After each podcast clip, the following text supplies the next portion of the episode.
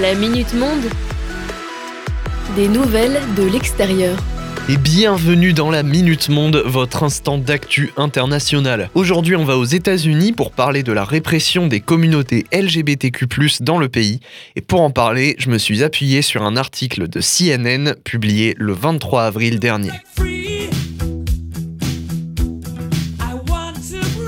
Robbie Pierce et Neil Broverman, deux parents gays ayant subi une agression cette semaine, ont été entendus par CNN. Ils déclarent que les attaques contre les couples LGBTQ+ aux US n'ont rien de nouveau, mais que l'environnement de haine actuel est assez inédit et les couples gays ou lesbiens se retrouvent de plus en plus associés à une image très sexualisée et sont régulièrement qualifiés de pédophiles, pervers et même violeurs. En cause, des législateurs républicains menant une guerre culturelle lucrative, selon les termes de Pierce, à travers notamment le projet de loi Don't Say Gay, littéralement Ne dites pas gay en français. Ce projet vise à interdire toute mention de l'orientation sexuelle ou de l'identité de genre de la maternelle à la troisième année. La volonté d'instaurer une telle loi vient du souhait de nombreux parents de ne pas voir aborder le sujet de la sexualité dans les petites classes pour leurs enfants. Cependant, l'article souligne qu'une telle loi pourrait amener à punir la simple mention de parents homosexuels dans les cours de récréation, ce qui pourrait conduire à des dérives comme l'exclusion d'enfants issus de ces couples.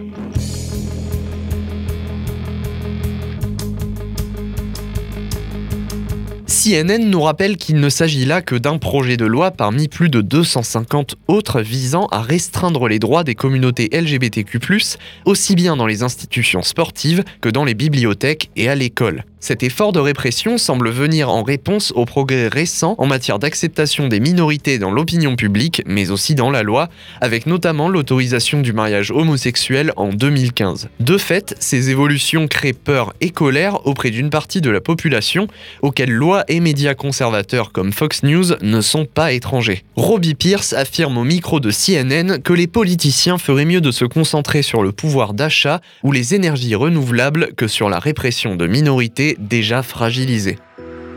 Et c'est déjà la fin de cette Minute Monde. Je vous souhaite une très bonne journée et je vous dis à demain pour la prochaine.